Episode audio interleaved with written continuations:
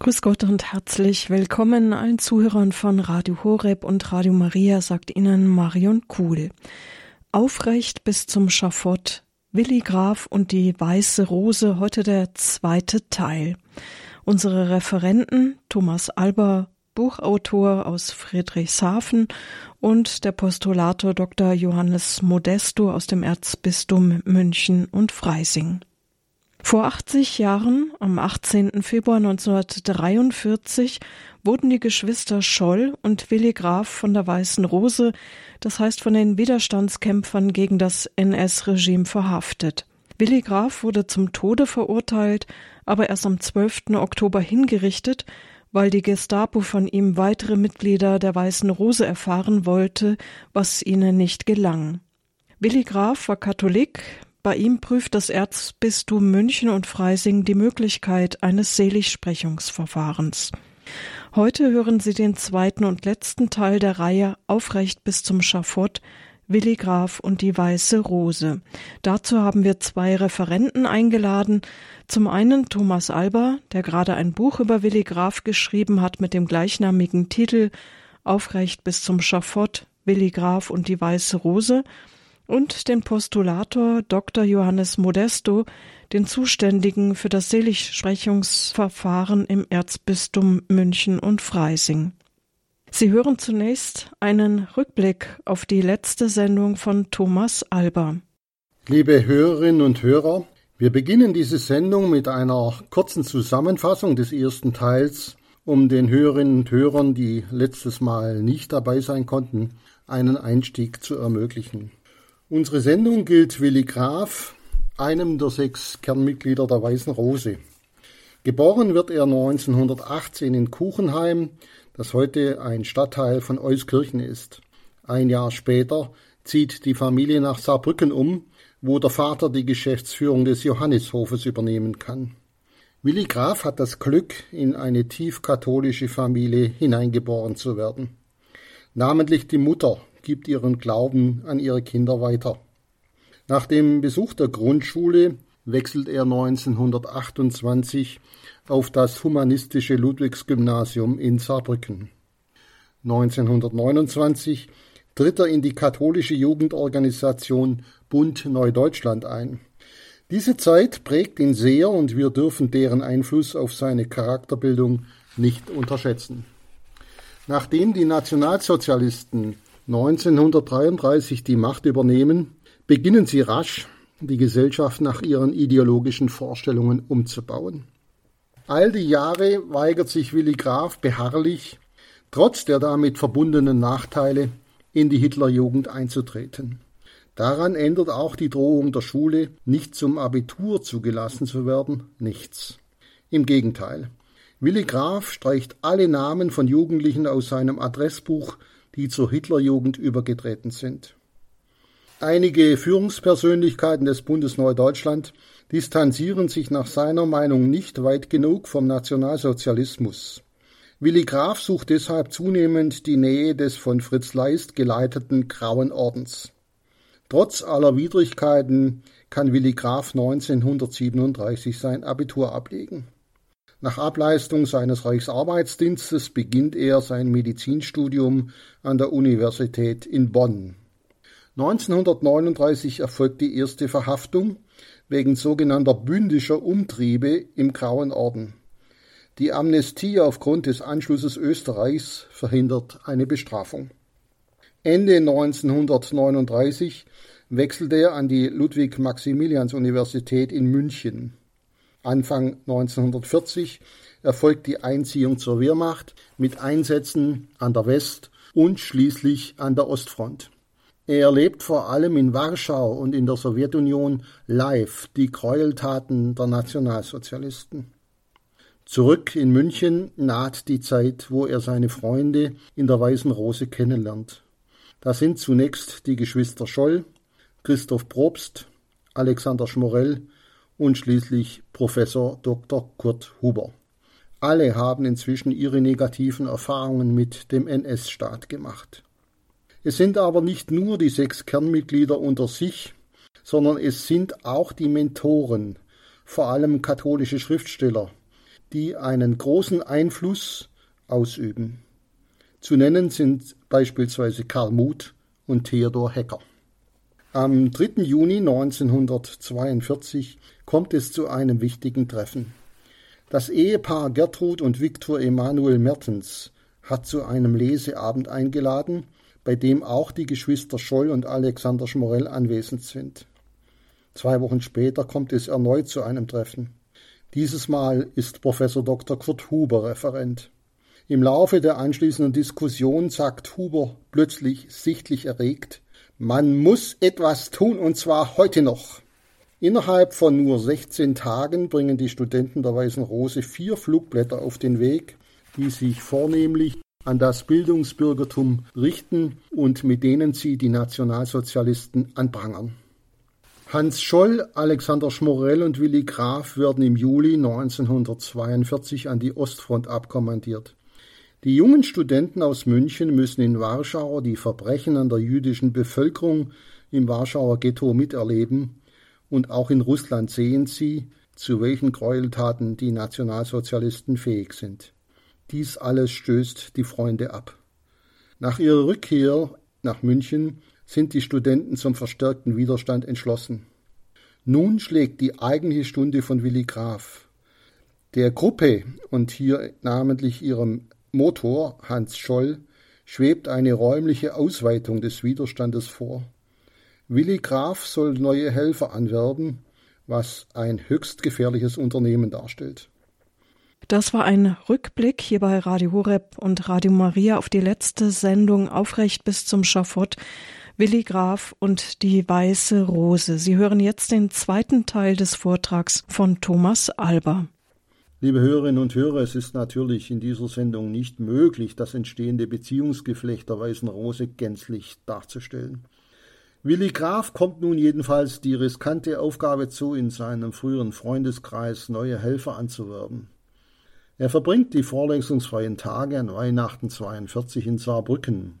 Bis zum zweiten Weihnachtsfeiertag gehört die Zeit der Familie.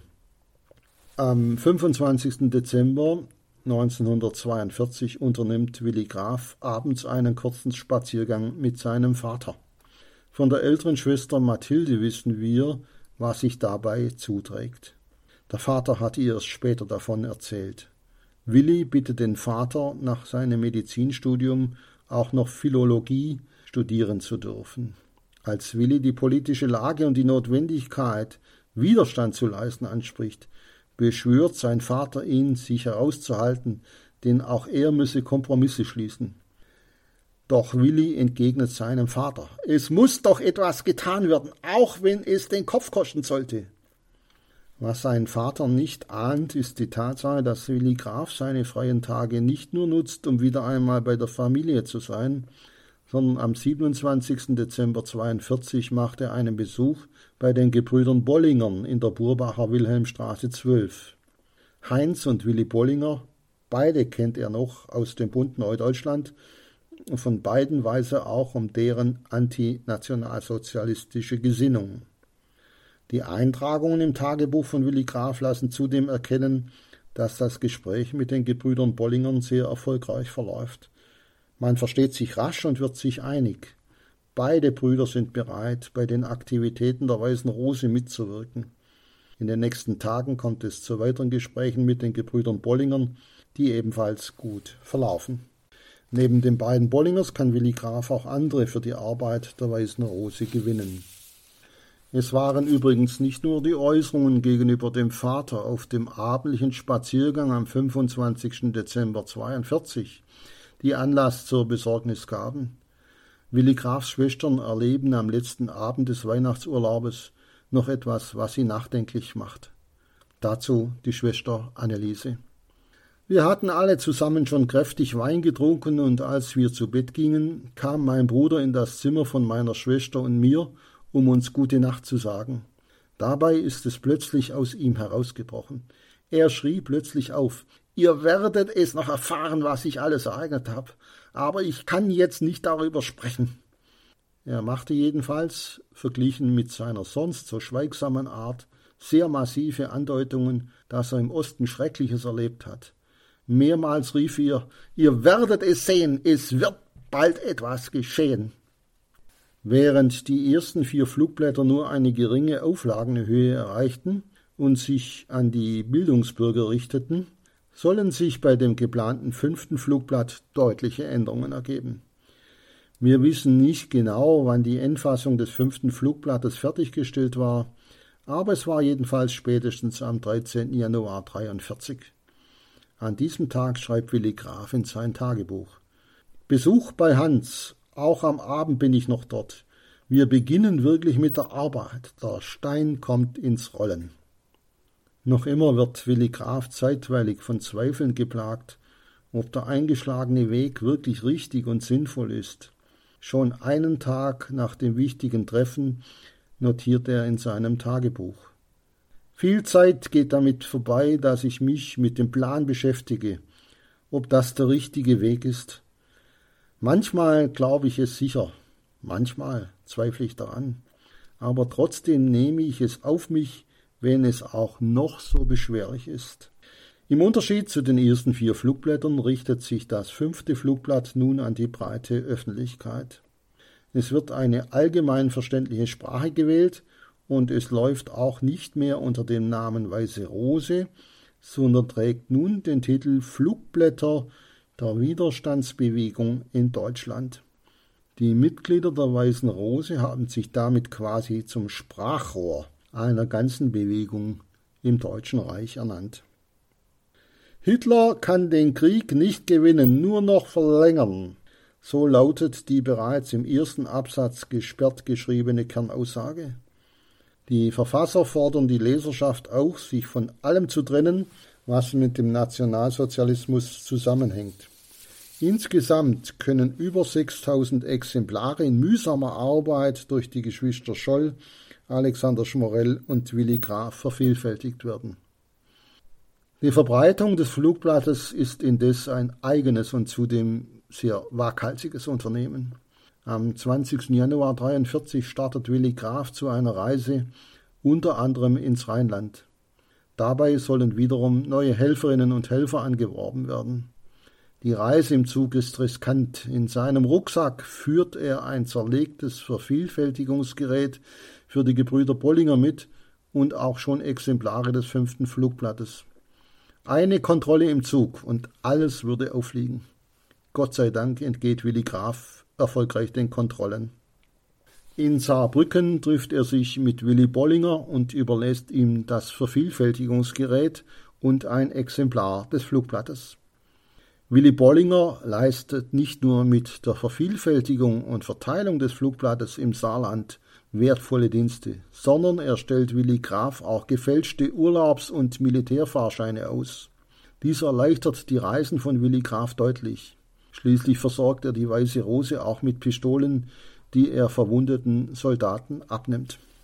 Am 24. Januar 1943 setzt er sich in den Zug und fährt nach Ulm, wo er Heinz Bollinger trifft. Hier erlebt er eine Enttäuschung, denn Heinz Bollinger nimmt Abstand von den Aktionen. Er hält die Flugblattaktion für verfrüht mit den Worten Es müssen erst noch mehr Bomben fallen, ehe dieses blöde Volk etwas kapiert. Zurück in München zieht er zusammen mit Hans Scholl und Alexander Schmorell am 29. Januar 43 abends gegen 23 Uhr los, jeder in einen anderen Stadtteil von München. Sie tragen jeweils circa 500 Flugblätter bei sich. Sie legen sie in Straßen, vor Hauseingängen und sogar in Hinterhöfen ab. Das Unternehmen ist enorm risikobehaftet. Auf diese Art können sie aber mehr Menschen erreichen und sparen daneben das Porto und die Briefumschläge. Zwei Ereignisse sind es nun, die den Anstrengungen der Weißen Rose einen kräftigen Schub verleihen. Die Ludwig-Maximilians-Universität in München wird im Kriegsjahr 42 stolze 470 Jahre alt. Und aus diesem Anlass findet am 13. Januar 43 eine Feierstunde im großen Saal des Deutschen Museums statt. Die Teilnahme ist für die gesamte Studentenschaft Pflicht.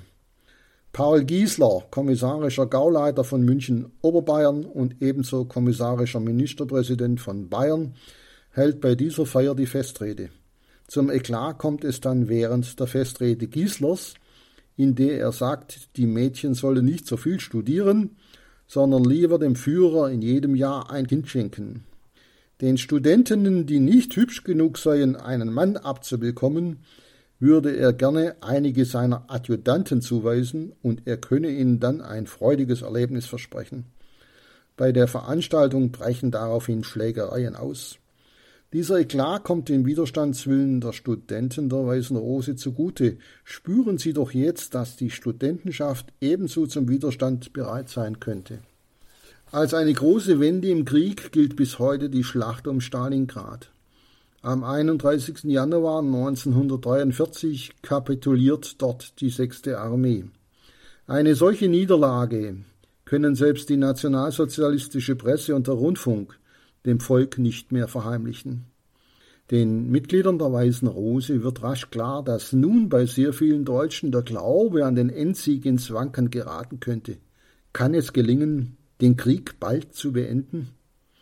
Die Niederlage von Stalingrad beflügelt die Studenten, ihre Widerstandsaktivitäten zu verstärken. Sie hoffen, dass Stalingrad weite Teile der Bevölkerung in ihrem Glauben an den Endsieg zu erschüttern vermag. Die Erfolgsaussichten weiterer Aktionen scheinen daher so gut wie noch nie zu sein. Auch bei den Kommilitoninnen und Kommilitonen hoffen sie durch den peinlichen Auftritt Gieslers und die dadurch entstandenen Emotionen punkten zu können.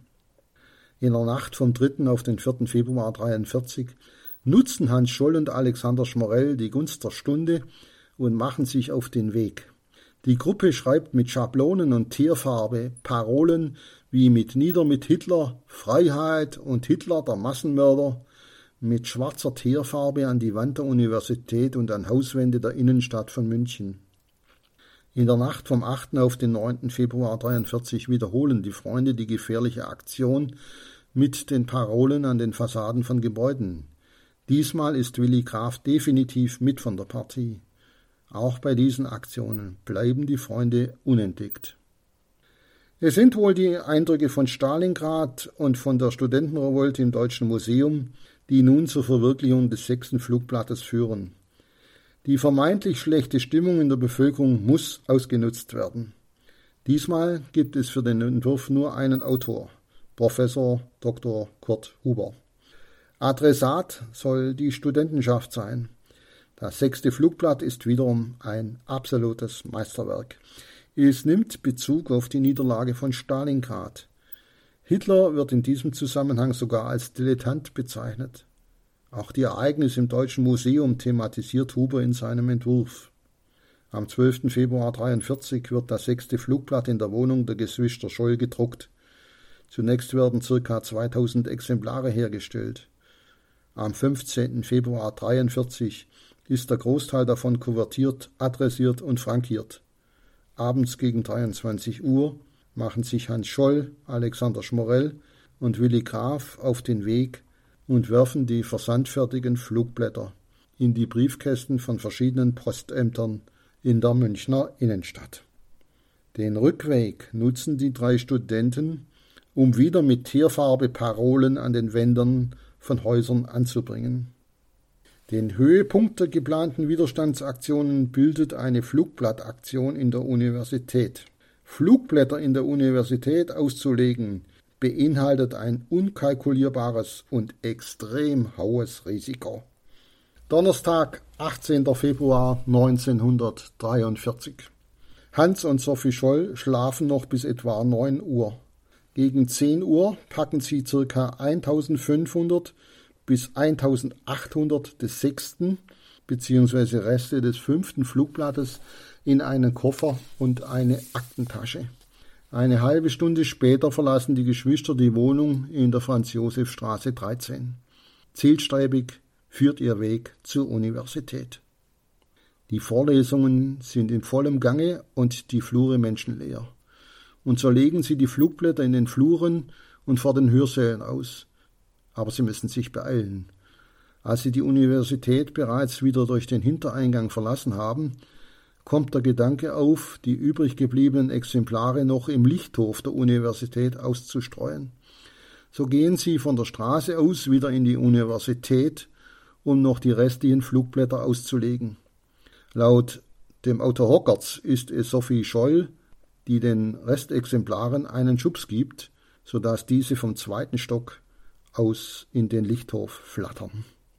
Damit beginnt nun aber das Verhängnis, denn zwei wache Augen beobachten sie dabei, nämlich die des Hausmeisters Jakob Schmid. Alle Ausgänge der Universität werden umgehend geschlossen und die von der Universitätsleitung herbeigerufene Gestapo verhaftet Hans und Sophie Scholl. Hans Scholl beging bei der Aktion in der Universität eine kaum verzeihbare Unachtsamkeit. Er trug den von Christoph Probst handgeschriebenen Entwurf des nächsten Flugblattes bei sich. Er versuchte zwar, ihn noch zu vernichten, aber schließlich geriet er doch in die Hände der Gestapo. Es ist wohl nur noch eine Frage der Zeit, bis alle anderen Mitglieder der Weißen Rose und das Umfeld in den Fokus der Gestapo kommen. Die beiden werden ins Wittelsbacher Palais, der Zentrale der Gestapo in München, gebracht. In den Abendstunden taucht die Gestapo in der Wohnung der Geschwister Graf in der Mandelstraße auf. Beide werden verhaftet. Am Tag darauf wird Christoph Probst festgenommen. Am 22. Februar 1943 findet der Prozess gegen die Geschwister Scholl und Christoph Probst im Justizpalast in München statt. Dr. Roland Freisler, der brutale und gefürchtete Präsident des Volksgerichtshofes, ist höchstpersönlich mit einem Sonderflugzeug von Berlin nach München angereist. Als Zuschauer sind nur Personen mit Ausweisen zugelassen, meistens Parteifunktionäre. Alle drei werden von Freisler zum Tode verurteilt. Die Hinrichtung findet am selben Tag statt. Willi Graf streitet die ersten Tage in den Verhören alles ab. Aber die Beweislast ist so erdrückend, dass er keinen anderen Weg mehr sieht, als ein Geständnis abzulegen. Ebenso geständig sind Alexander Schmorell und Professor Huber, die nach wenigen Tagen festgenommen wurden. Nervenaufreibende Wochen mit vielen Verhören liegen inzwischen hinter den drei noch lebenden Freunden. Gibt es noch eine Chance, wenigstens mit dem Leben davonzukommen? Wieder ist es der Blutrichter der Nationalsozialisten Dr. Roland Freisler, der selbst nach München anreist, um die Verhandlung zu leiten, und zwar erneut im Justizpalast. Die Verhandlung findet am 19. April 1943 statt. Der Tag ist von Freisler nicht willkürlich gewählt, denn Hitler feiert am 20. April seinen Geburtstag. Es liegt nahe, dass er dem Führer die Urteile als Geburtstagsgeschenk darbringen möchte, seinem Führer, von dem er abhängig und dem er hörig ist. Willi Graf, Alexander Schmorell und Professor Dr. Kurt Huber werden zum Tode verurteilt. Willi Graf wird nach der Verhandlung vor dem Volksgerichtshof ins Gefängnis nach Stadelheim gebracht, ein Gnadengesuch lehnt Adolf Hitler persönlich ab. Alexander Schmorell und Professor Kurt Huber werden am 13. Juli 1943 mit dem Fallbeil hingerichtet, aber Willi Graf muss weiterhin warten. Der Grund hierfür ist, dass die Gestapo speziell aus ihm noch weitere Namen von Beteiligten und Mitwissern herauspressen möchte. Doch Willi Graf verrät keinen. Es ist kaum zu ermessen, welchem seelischen Druck er vor allem in diesen Monaten ausgesetzt ist. Alle fünf Freunde sind tot. Er wartet in Einzelhaft auf seine Hinrichtung, und immer ist er in den Verhören den drängenden und brutalen Fragen der Gestapo ausgeliefert. Was aber am meisten aus seinen Briefen im Gefängnis hervortritt, ist seine religiöse Entwicklung. Mit dem irdischen Leben hat Willi Graf vollkommen abgeschlossen. Sein Blick richtet sich nur noch himmelwärts. Der Brief vom 10. September 1943 lässt erahnen, wie sehr er es begriffen hat, was das Christentum war, ist und immer sein wird, nämlich die Annahme des Kreuzes. Er schreibt Dürfen wir nicht fast froh sein, dass wir in dieser Welt ein Kreuz auf uns nehmen können, das manchmal über menschliches Maß hinauszugehen scheint? Wir wollen versuchen, dieses Kreuz nicht nur einfach zu ertragen, sondern zu lieben und immer vollkommener zu leben im Vertrauen auf Gottes Ratschluss. Dann erfüllt sich der ganze Sinn in diesem schmerzvollen Leiden. Für uns ist der Tod nicht das Ende, sondern ein Durchgang, das Tor zum wahren Leben. Ich versuche mir diese Wirklichkeiten ganz bewusst werden zu lassen und bitte um Kraft und Segen dafür. So berühren einen die alltäglichen Dinge nicht mehr so stark, wie sie auch ausschauen mögen. Die Erfüllung des Lebens liegt nicht in ihnen. Soweit Willi Graf. Hatten die Jahre des Widerstandes Willi Graf schon von einem ungeschliffenen Rohdiamanten zu einem schönen Edelstein werden lassen, so sind es namentlich noch die letzten Monate, die diesen Diamanten so richtig zum Funkeln bringen. Dazu gehört nicht zuletzt auch sein Hineinlegen in die Barmherzigkeit und den Willen Gottes. Seine Seele erreicht eine unvorstellbare Reife, und er ist mit Gottes Gnade über sich hinausgewachsen. Das endlose Warten zehrt an den Nerven von Willi Graf und vor allem der Familie. Schließlich ist es aber am 12. Oktober 43 soweit. Er schreibt einen bewegenden Abschiedsbrief an seine Familie. An diesem Tag werde ich aus dem Leben scheiden und in die Ewigkeit gehen. Vor allem schmerzt es mich, dass ich euch, die ihr weiterleben werdet, diesen Schmerz bereiten muss. Aber Trost und Stärke findet ihr bei Gott. Darum werde ich bis zum letzten Augenblick beten, denn ich weiß, dass es für euch schwerer sein wird als für mich. Ich bitte euch, Vater und Mutter, von Herzen, mir zu verzeihen, was ich euch an Leid und Enttäuschung zugefügt habe. Ich habe oft und gerade zuletzt im Gefängnis bereut, was ich euch angetan habe. Verzeiht mir und betet immer wieder für mich. Behaltet mich in gutem Andenken. Seid stark und gefasst und vertraut auf Gottes Hand, der alles zum Besten lenkt, wenn es auch im Augenblick bitteren Schmerz bereitet. Soweit sein Abschiedsbrief. Dem Gefängnisseelsorger Kaplan Heinrich Sperrer gibt Willi Graf schließlich noch einen letzten Gruß an seine Schwester Anneliese mit, den dieser dann mitstenografiert und anschließend aus dem Gefängnis schmuggelt. Er schreibt Du weißt, dass ich nicht leichtsinnig gehandelt habe, sondern dass ich aus tiefster Sorge und dem Bewusstsein der ernsten Lage gehandelt habe. Nun, die Hinrichtung mit dem Fallbeil findet um 17 Uhr statt. Er wird am 13. Oktober 1943 auf dem Friedhof Perlacher Forst in München beigesetzt, auf dem auch schon die Geschwister Scholl, Christoph Probst und Alexander Schmorell begraben sind. Der Vater, Gerhard Graf, sorgt dafür, dass der Leichnam seines Sohnes in München am 25. Oktober 46 exhumiert und nach Saarbrücken überführt wird. Am 4. November 46 erhält er auf dem alten Friedhof von St. Johann ein Ehrengrab. Inzwischen tragen zahlreiche Einrichtungen wie beispielsweise Schulen den Namen des saarländischen Widerstandskämpfers. Die größte Ehre, die ihm aber möglicherweise noch zuteil werden könnte, wäre seine Seligsprechung. Das war hier bei Radio Horeb ein Vortrag von Thomas Alber, Buchautor aus Friedrichshafen zum Thema Aufrecht bis zum Schafott, Willi Graf und die Weiße Rose. Nach der Musik hören Sie ein Interview mit dem Postulator, dem Zuständigen für das Seligsprechungsverfahren im Erzbistum München und Freising.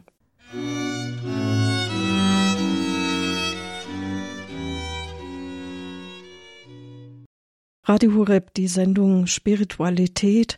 Heute der zweite Teil, aufrecht bis zum Schafott, Willi Graf und die Weiße Rose. Eben haben Sie den zweiten Teil des Vortrags vom Buchautor Thomas Alber über das Beziehungsgefüge der Weißen Rose und über das Leben von Willi Graf gehört. Am 2. Mai 2022 wurde ein Postulator, der Pastoralreferent Dr. Johannes Modesto, ernannt und drei historische und drei theologische Gutachter wurden vereidigt, um die Eröffnung eines Seligsprechungsverfahrens für Willi Graf zu prüfen. Wir haben jetzt den Postulator Dr. Johannes Modesto aus dem Erzbistum München und Freising bei uns. Er ist Fachreferent für diözesane Seligsprechungsverfahren im Erzbistum München und Freising. Grüß Gott, Herr Dr. Modesto. Grüße Gott. Politisch motivierter Widerstandskampf allein reicht ja nicht aus zu einem Seligsprechungsverfahren. Warum wird gerade bei Willi Graf jetzt das in Betracht gezogen? Also Willi Graf ist katholisch getauft, ist äh, katholisch sozialisiert worden, war Ministrant, war eben in den kirchlichen Jugendbewegungen Und in seinen Tagebüchern, in seinen Briefen taucht Religion als wichtiges Thema immer wieder auf. Zum Beispiel er trifft sich in der Siegfriedstraße 18 mit seinen Freunden, Gesinnungsgenossen, um, wie es in der liturgischen Bewegung auch üblich war, den Sonntagsgottesdienst für sich selber vorzubereiten, die Schriftlesungen und so weiter und die Messtexte zu studieren. Die Religion durchzieht sein ganzes Leben. Er schreibt auch zum Beispiel, er war ja Mitglied im Bachchor und schreibt, wie ihn die geistliche Musik besonders berührt. Und in seinem Abschiedsbrief erwähnt er ausdrücklich die Arie aus dem Messias. Ich weiß, dass mein Erlöser lebet. Und das ist der Glaube, der mich trägt, schreibt er dazu. Und er setzt sich auch immer wieder mit Religion auseinander. Er schreibt an einer Stelle, ja, die Religion, wie, wie wir sie mitbekommen haben, ist vielleicht gar nicht so die wahre, weil sie zu glatt und zu einfach ist. Das Christentum ist schwierig, man muss immer wieder sich dem Christentum nähern, sich immer wieder damit auseinandersetzen. Deswegen liest er auch viel Romano Guardini, den er auch seiner Schwester Anneliese ans Herz legt, dass sie doch seine Werke lesen sollte. Und er setzt sich immer mit religiösen Themen auseinander, Gerade auch seine letzten Briefe aus dem Gefängnis in Stadelheim sind immer voller Gottvertrauen und Gott schütze euch und mit Gottes Hilfe werdet ihr auch das überstehen und ich werde das auch überstehen. Also, und man merkt, das ist jetzt nicht so dahingesagt einfach, sondern da spricht wirklich ein tiefer Glaube und ein tiefes Vertrauen auf Gott heraus. Und von daher kann man wirklich sagen, ist der Widerstand ganz stark auch religiös motiviert. Sie sind zum Postulator ernannt worden. Was ist da Ihre Aufgabe? Also meine Aufgabe ist es als Postulator, den Seligsprechungsprozess in Gang zu bringen und dafür zu sorgen, dass er gemäß den römischen Vorschriften auch durchgeführt wird.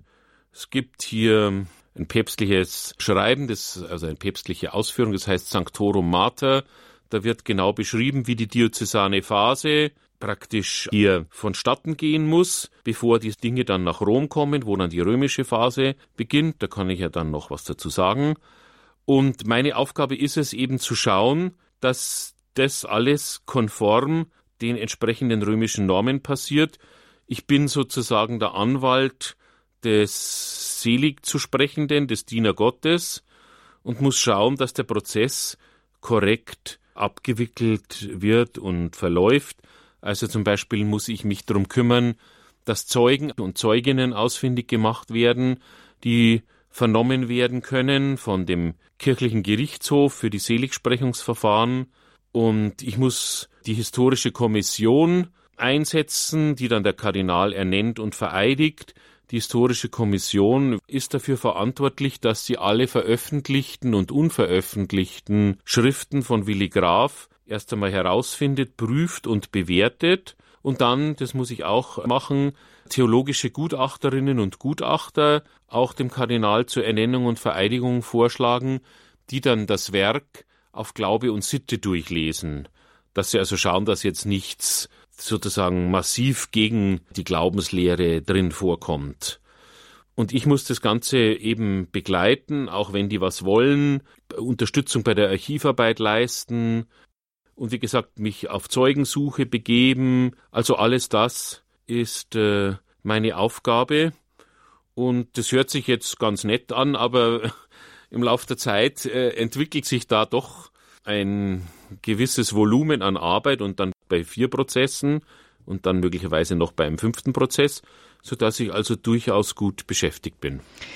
Sie haben es gerade gesagt, vier oder fünf Prozesse. Das heißt, Sie sind nicht nur für Willi Graf, sondern auch für verschiedene andere zuständig. Ja. Guardini und wurde gerade auch schon genannt, ist einer davon. Um jetzt mal bei Willi Graf zu bleiben. Sie sind jetzt in München praktisch noch in der Vorarbeit, um zu prüfen, ob ein Prozess begonnen werden kann, wenn ich das richtig verstanden habe. Ja, wir sind noch in der Vorarbeit, das heißt, Dokumentenrecherche ist im Gange. Wir haben schon zwei Vernehmungen durchgeführt, außertourlich. Das ging in dem Fall, weil sonst die Gefahr da gewesen wäre, dass die aufgrund ihres hohen Alters sterben. Also da darf man dann in solchen Fällen auch vorzeitig eine Vernehmung durchführen. Da haben wir also zwei Vernehmungen durchgeführt. Und ich hoffe, dass wir nächstes Jahr dann den Prozess offiziell eröffnen können und dass wir dann die entsprechenden Vorarbeiten, also sprich Dokumentenrecherche und Lektüre des Gefundenen und Bewertung des Gefundenen dann auch schon abgeschlossen haben. Die zwei, die Sie vernommen haben, sind das noch Zeitzeugen von Willi Graf? Also die zwei, die nicht mehr leben, das waren noch Zeitzeugen von Willi Graf, richtig. Von daher war eben es auch dringend geboten, hier sozusagen schon vorab mal eine Vernehmungen durchzuführen. Was für Schriften sind von ihm erhalten? Sie haben Tagebücher erwähnt und Briefe? Ja, das ist eigentlich so, würde ich sagen, das Haupt. Der gute Willi Graf, der Diener Gottes Willi Graf, ist ja nur 25 Jahre alt geworden, war Medizinstudent, war an der Front, also der hatte jetzt nicht so die Zeit, hier schon große Werke zu schreiben, aber er hat einen relativ großen Briefwechsel mit seinem Freundeskreis und er hat, wie gesagt, Tagebuch geführt, das auch sehr interessant ist. Und das sind so hauptsächlich praktisch, kann man sagen, seine Werke, also Tagebuch, Tagebücher und Briefe. Wenn jetzt Ihre Arbeit erledigt ist, sage ich mal, und dass es zu einem Seligsprechungsprozess kommt, dass der eingeleitet wird, wie geht das dann weiter? Also wenn der Seligsprechungsprozess eröffnet wird, das wird dann in München der Fall sein, im Dom, im Herrn Kardinal, dann je nachdem, wie weit die Vorarbeiten schon gedient sind, also wenn die Vorarbeiten bis dahin schon abgeschlossen sind, können wir eigentlich dann relativ zügig die diözesane Phase beenden. Wir müssen allerdings noch die sterblichen Überreste von Willi Graf in Saarbrücken im Ehrengrab der Stadt Saarbrücken. Die Stadt hat ja Willi Graf ein Ehrengrab auch damals hier eingerichtet. Da muss noch die Rekognoszierung der sterblichen Überreste durchgeführt werden. Dann muss noch ein Dekret unterschrieben, dass es keine sozusagen vorzeitige Verehrung im öffentlichen Bereich gibt. Also das sind die Dekrete Urbans des Achten. Und dann, wenn alles äh, geschrieben wurde, alle Gutachten stehen, alle Kommentare, dann können wir alle Unterlagen praktisch nach Rom schicken und dort geht dann eben die römische Phase los. Das heißt, die Unterlagen werden in Rom erstmal geprüft, ob sie auch gemäß den Vorschriften erhoben wurden und gefunden wurden, also eine formaljuristische Prüfung. Und wenn diese formaljuristische Prüfung positiv ausgegangen ist, dann kommt die inhaltliche Prüfung. Und dann, also ich werde vermutlich, gehe ich mal davon aus, als Postulator auch für die römische Phase bestätigt werden. Und dann muss ich eine Arbeit schreiben, eine sogenannte Positio. Das ist ein Fließtext, der sozusagen das Ergebnis von allen Dokumenten, von allen Vernehmungen und von allen Untersuchungen und Recherchen zusammenfasst, weil die sind ja viele Dokumente dann inzwischen gefunden worden, dann wurden die Zeugen vernommen. Es sind also viele Einzeldokumente da und auch Gutachten von den Historikern und Stellungnahme von den theologischen Gutachtern. Aber das Ganze muss jetzt zusammengefasst werden. Und zwar, es ist so eine Art Gliederung, die schon vorgegeben ist, nämlich einmal eben ein ausführlicher Lebenslauf, dann der sogenannte heroische Tugendgrad muss beleuchtet werden. Das heißt, die theologischen Tugenden Glaube, Hoffnung, Liebe und die vier Kardinaltugenden, also Temperantia, Mäßigung, Prudentia, Klugheit, Justitia, Gerechtigkeit und Fortitudo, Stärke, die müssen jetzt im Leben von Willi Graf anhand der Dokumente nachgewiesen werden. Also ich kann nicht nur schreiben, ja, er hat in überdurchschnittlicher Weise, das ist mit heroisch gemeint, also überdurchschnittlich ist damit gemeint, er hat also in überdurchschnittlicher Weise die Tugend des Glaubens, der Hoffnung und der Liebe praktiziert, sondern ich muss das anhand von Zeugenaussagen und anhand seiner Schriften dann auch belegen können. Ne? Und dann muss natürlich nochmal extra das Martyrium als solches beleuchtet werden und dann eben die Frage, die Sie vorher schon gestellt haben, auch nochmal geklärt werden.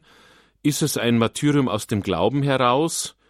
Ist es nur in Anführungszeichen, ohne das jetzt abwerten zu wollen, ein politischer Märtyrer oder ist es auch im überwiegenden Sinn ein Glaubensmärtyrer, wobei die Grenzen natürlich da manchmal fließend sind. Aber der Glaube ist ganz wichtig, dass er auch wegen des Glaubens eben hingerichtet wurde und dass die Verfolger dem Glauben gegenüber negativ eingestellt war, Hass auf den Glauben hatten. Also das muss man auch noch dann untersuchen, was bei den Nationalsozialisten, glaube ich, nicht sehr schwierig sein wird, weil es ja bekannt ist, dass sie da nichts übrig hatten für den Glauben.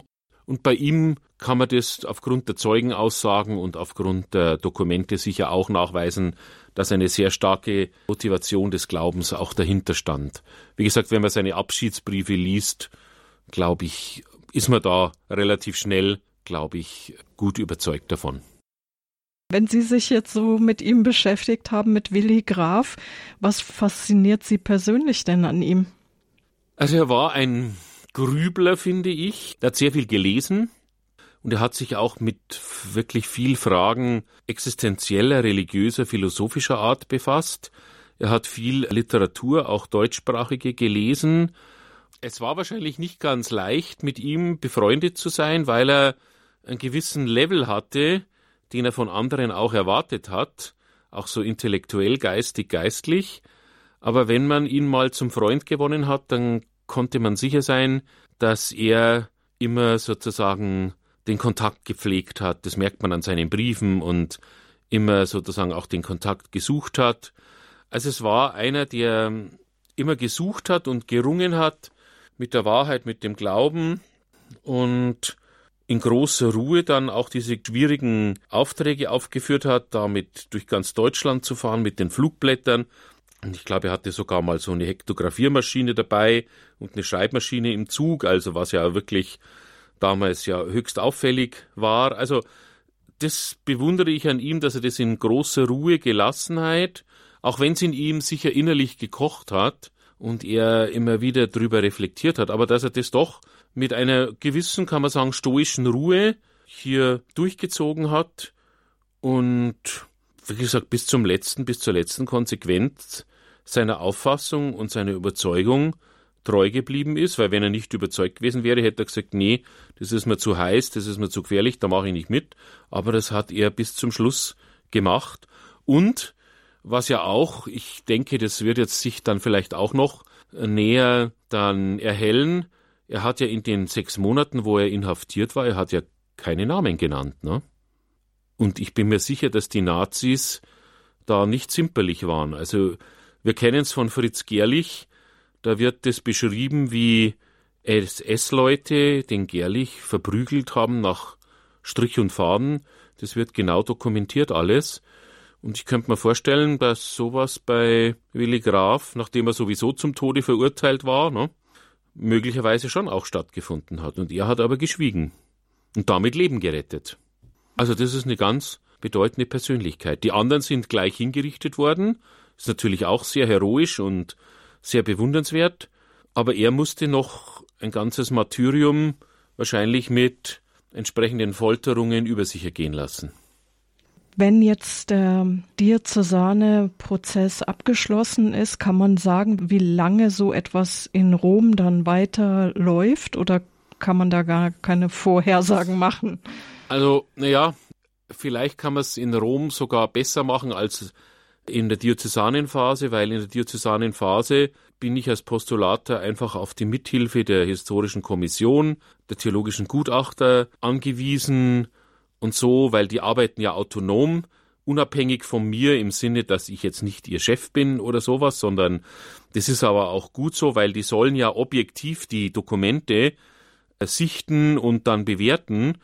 Und deswegen ist es ja auch ihre Rolle auch sozusagen als objektive Instanz die Dokumente durchzugehen. Das hat früher der Postulator gemacht, das wurde aber geändert, dass man gesagt hat, nee, der Postulator ist möglicherweise voreingenommen oder befangen und wenn er ein Dokument sieht, wo er meint, na, das ist jetzt nicht so toll, dass er das dann zur Seite legt und nicht berücksichtigt. Genau sowas soll eben nicht sein, sondern es soll alles auf den Tisch, pro et contra. Und das ist die Aufgabe eben dann der historischen Kommission und dann auch die Begutachtung durch die theologischen Gutachter. Und das kann ich und darf ich und will ich auch gar nicht steuern, sondern die machen das objektiv, damit man auch sagen kann, bitte, das ist objektiv von Wissenschaftlerinnen und Wissenschaftlern, die akademisch gebildet und ausgewiesen sind, hier so erforscht und so kommentiert worden. Und in Rom bin ja dann ich, sag ich jetzt mal, der Herr des Verfahrens ist jetzt übertrieben, aber was die Abfassung der Positio anbelangt, liegt es ja dann in meiner Hand, ne, wie schnell das vorangeht. Ich werde natürlich schon immer wieder in, dann kontrolliert. Ich soll ja sogar, so sehen es die Statuten vor, dann in Rom sein während der Abfassung der Arbeit. Mal schauen, ob das jetzt auch mit Corona und so, vielleicht ist es jetzt ein bisschen anders, aber bis jetzt ist es so, dass man dann in Rom auch sein soll. Das heißt, man muss auch immer wieder mal sozusagen Ergebnisse der Arbeit oder Teilstücke der Arbeit Auszüge abgeben, die dann angeschaut werden und das dann heißt, ja, man kann so weitermachen oder nee, das muss man in die andere Richtung mehr formulieren oder so ähnlich. Und das habe ja dann ich in der Hand, ne? Das re relativ. Und, und da kann ich das dann sozusagen ein bisschen mehr beeinflussen. Und wenn dann die Positio abgeschlossen ist und veröffentlicht werden darf, wobei veröffentlichen natürlich nicht heißt im Internet oder im Buchhandel erhältlich, sondern veröffentlicht intern innerhalb der Kongregation, jetzt heißt es ja Dikasterium für die Heilig- und Seligsprechungen, für die Selig- und Heiligsprechungen. Wenn das dann sozusagen intern veröffentlicht wird, dann muss sich nochmal eine Kommission damit auseinandersetzen und ein federführendes Mitglied der Kommission schaut sich das nochmal an. Und schon bei der Abfassung wurden ja auch die theologischen und historischen Argumente nochmal überprüft und verifiziert. Und wenn dann die Kommission oder die, die Vollversammlung besser gesagt hier grünes Licht gibt, dann kann dem Papst das Dekret zum Unterschreiben des Martyriums, dass es sich um ein Martyrium handelt, übergeben werden. Und dann haben wir bei Willi Graf den Vorteil, sage ich mal, dass wir kein Wunder mehr brauchen, weil das Martyrium an sich schon sozusagen das Wunder ist, weil was kann einer mehr machen als für den Glauben sein Leben hingeben. Ne? Mhm. Also ist äh, das sozusagen, braucht bei den Märtyrern für die Seligsprechung kein Wunder mehr.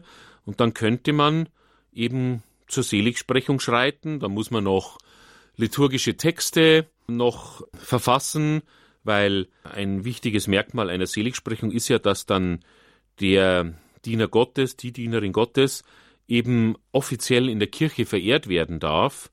Und das geschieht nicht nur, dass man einen Altar in der Kirche aufstellt oder ihm sogar eine Kirche baut oder eine Kapelle baut, sondern dass er eben auch in den liturgischen Büchern entsprechend verewigt ist, also mit dem Tagesgebet, mit einem Kollektengebet, mit einem Schlussgebet oder im Stundengebet, dass dann Auszüge seiner Briefe bei der geistlichen Schriftlesung eben dann gelesen wird an seinem Gedenktag, der dann auch festgelegt wird.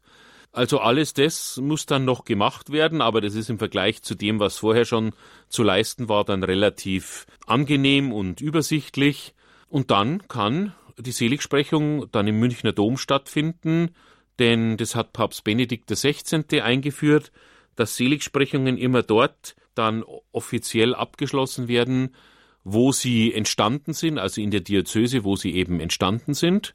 Und Heiligsprechungen werden immer in Rom verkündet, weil die Heiligsprechung ja auch den universalkirchlichen Charakter hat. Bei der Seligsprechung kann dann der Diener Gottes in dem Bereich verehrt werden, offiziell und liturgisch und kirchlich, in dem er gelebt und gewirkt hat, während nach einer Heiligsprechung kann er weltweit bei 1,3 Milliarden Katholiken weltweit verehrt werden. Das ist der Unterschied zwischen Seligsprechung und Heiligsprechung. Und zwischen Selig- und Heiligsprechung müsste nochmal ein Wunder passieren auf seine Fürsprache hin. Und dieses Wunder muss natürlich auch nach einem bestimmten Prozedere dann untersucht werden. Das ist dann ein eigener Prozess auch wieder. Aber das würde jetzt wahrscheinlich zu weit führen, wenn ich das jetzt auch noch auseinander dividiere. Und wenn dann dieses Wunder auch als solches anerkannt wurde, nach den Prozessregeln, dann kommt eben die Heiligsprechung. Gibt es bei Willi Graf schon, also jetzt nicht öffentlich, aber unter den Gläubigen eine gewisse Verehrung? Ja, äh, würde ich schon so sehen. Und zwar verstärkt oder eigentlich schon seit längerem in seiner ersten Heimat, also in Saarbrücken. Da ist Willi Graf sehr präsent, auch in Benennungen von Straßen, von Schulen, von Sälen oder auch Zitate von ihm sieht man in der Stadt überall. Also da ist wirklich, Saarbrücken ist da einfach weil er dort länger gelebt hat und wahrscheinlich präsenter war als in München, ist da wirklich schon ein gutes Beispiel für Verehrung. Und hier in München, ja, wir sind auch dabei, sozusagen, wir machen jetzt immer am Todestag um den 12. Oktober, halten wir einen feierlichen Gedächtnisgottesdienst in St. Silvester. Das war ja die Pfarrei, wo er gelebt hat und wo er auch in die Kirche gegangen ist. Und da ist auch eine Gedenktafel in der Mandelstraße 26. Und es gibt inzwischen auch einen Willi Graf Parcours, der vom Willi Graf Gymnasium für alle Schülerinnen der Mittel- und Oberstufe praktisch angeboten wird. Wir möchten jetzt auch eine digitale Schnitzeljagd machen, einen sogenannten Action Bound, wo auch die, die Stationen von Willi Graf in München noch einmal durchleuchtet werden, bis hin zu Stadelheim ne? Und äh, seinem ersten Grab am Friedhof am Perlacher Forst. Also da tut sich jetzt eigentlich schon einiges und wir werden jetzt dann eben auch zum 80. Todestag, der himmlische Geburtstag, planen wir auch jetzt eine Fachtagung zu machen. Wir sind gerade dabei, uns darüber Gedanken zu machen, dass es auch in die Öffentlichkeit dann natürlich kommt. Also ich bin da eigentlich guter Dinge, was diesen Punkt anbelangt. Was ist, Und zuversichtlich auch. Ja. ja, was ist Ihre Einschätzung? Hat Willi Graf gute Chancen zur Seligsprechung? Ja, also ich denke schon. Ich denke, wenn man das alles sauber und korrekt in Rom auflistet, dass sie dann auch dem zustimmen werden. Also ich bin eigentlich schon davon überzeugt, dass das also einen guten Ausgang nehmen wird. Herr Dr. Modesto, möchten Sie den Zuhörern noch etwas mitgeben? Ja, wenn Sie in Ihr Abend, Nachtgebet oder Morgengebet auch die Seligsprechung für Willi Graf mit einschließen könnten oder ihn vielleicht auch anrufen in schwierigen Situationen und das dann auch mitteilen, wenn sich da irgendwas ergeben hat aufgrund der Fürbitte von Willi Graf, wenn Sie das einfach mir mitteilen. Ich habe ein ganz einfaches E-Mail-Postfach, das heißt Seligsprechungen at eomuc, e o m u c.de. Also da bin ich Ihnen dankbar weil wir sammeln natürlich diese Dinge, weil so ein Seligsprechungsprozess, da ist die Mitwirkung der Gläubigen ganz wichtig, weil wenn nicht die entsprechende Pharma Sanctitatis, der Ruf der Heiligkeit oder die Pharma Martyrii, der Ruf des Martyriums da ist, könnten die Römer sagen, naja, den kennt ja fast niemand, äh, schwierig und so. Deswegen ist da wirklich die Mitwirkung der Gläubigen wirklich sehr wichtig. Und in dem Sinne Bitteschön, denken Sie an Willi Graf, beten Sie für seine Seligsprechung und rufen Sie ihn in schwierigen Situationen auch an, wenn es um Sie oder Freunde oder Bekannte von Ihnen geht und teilen Sie mir dann mit, was Ihnen dann untergekommen ist, dass sich irgendwas diesbezüglich im Sinne eines Wunders oder einer Heilung oder sowas ereignet hat. Das wäre noch meine Bitte an die Zuhörerinnen und Zuhörer. Gerne. Die E-Mail-Adresse können wir ins Infofeld zu dieser Sendung setzen, www. Ja horeb.org. Vielen Dank, Herr Dr. Modesto, und alles Gute für Ihre Arbeit. Ja, vielen Dank und auf Wiedersehen für Gott. Servus und schönen Nachmittag noch. Danke gleichfalls. Das war hier bei Radio Horeb der Postulator Dr. Johannes Modesto aus dem Erzbistum München und Freising. Er ist Postulator und Fachreferent für diözesane Seligsprechungsverfahren im Erzbistum München und Freising. Er ist mit der Prüfung des Falls Willi Graf für einen Seligsprechungsprozess beauftragt worden. Wenn Sie diese Sendung und auch den ersten Teil noch einmal nachhören wollen, dann können Sie das tun in der Mediathek von Radio Horeb im Podcast unter www.horeb.org. Und wie immer können Sie auch eine CD bestellen unter der 08328 921 120. Und Sie können das Thema Willi Graf und die Weiße Rose auch in dem Buch von Thomas Alber vertiefen. Aufrecht bis zum Schafott Willi Graf und die Weiße Rose erschienen im FE Medienverlag. Infos und Kontaktdaten zum Postulator Dr. Johannes Modesto finden Sie im Infofeld zur Sendung horeb.org. Alles Gute wünscht Ihnen Marion Kuhl.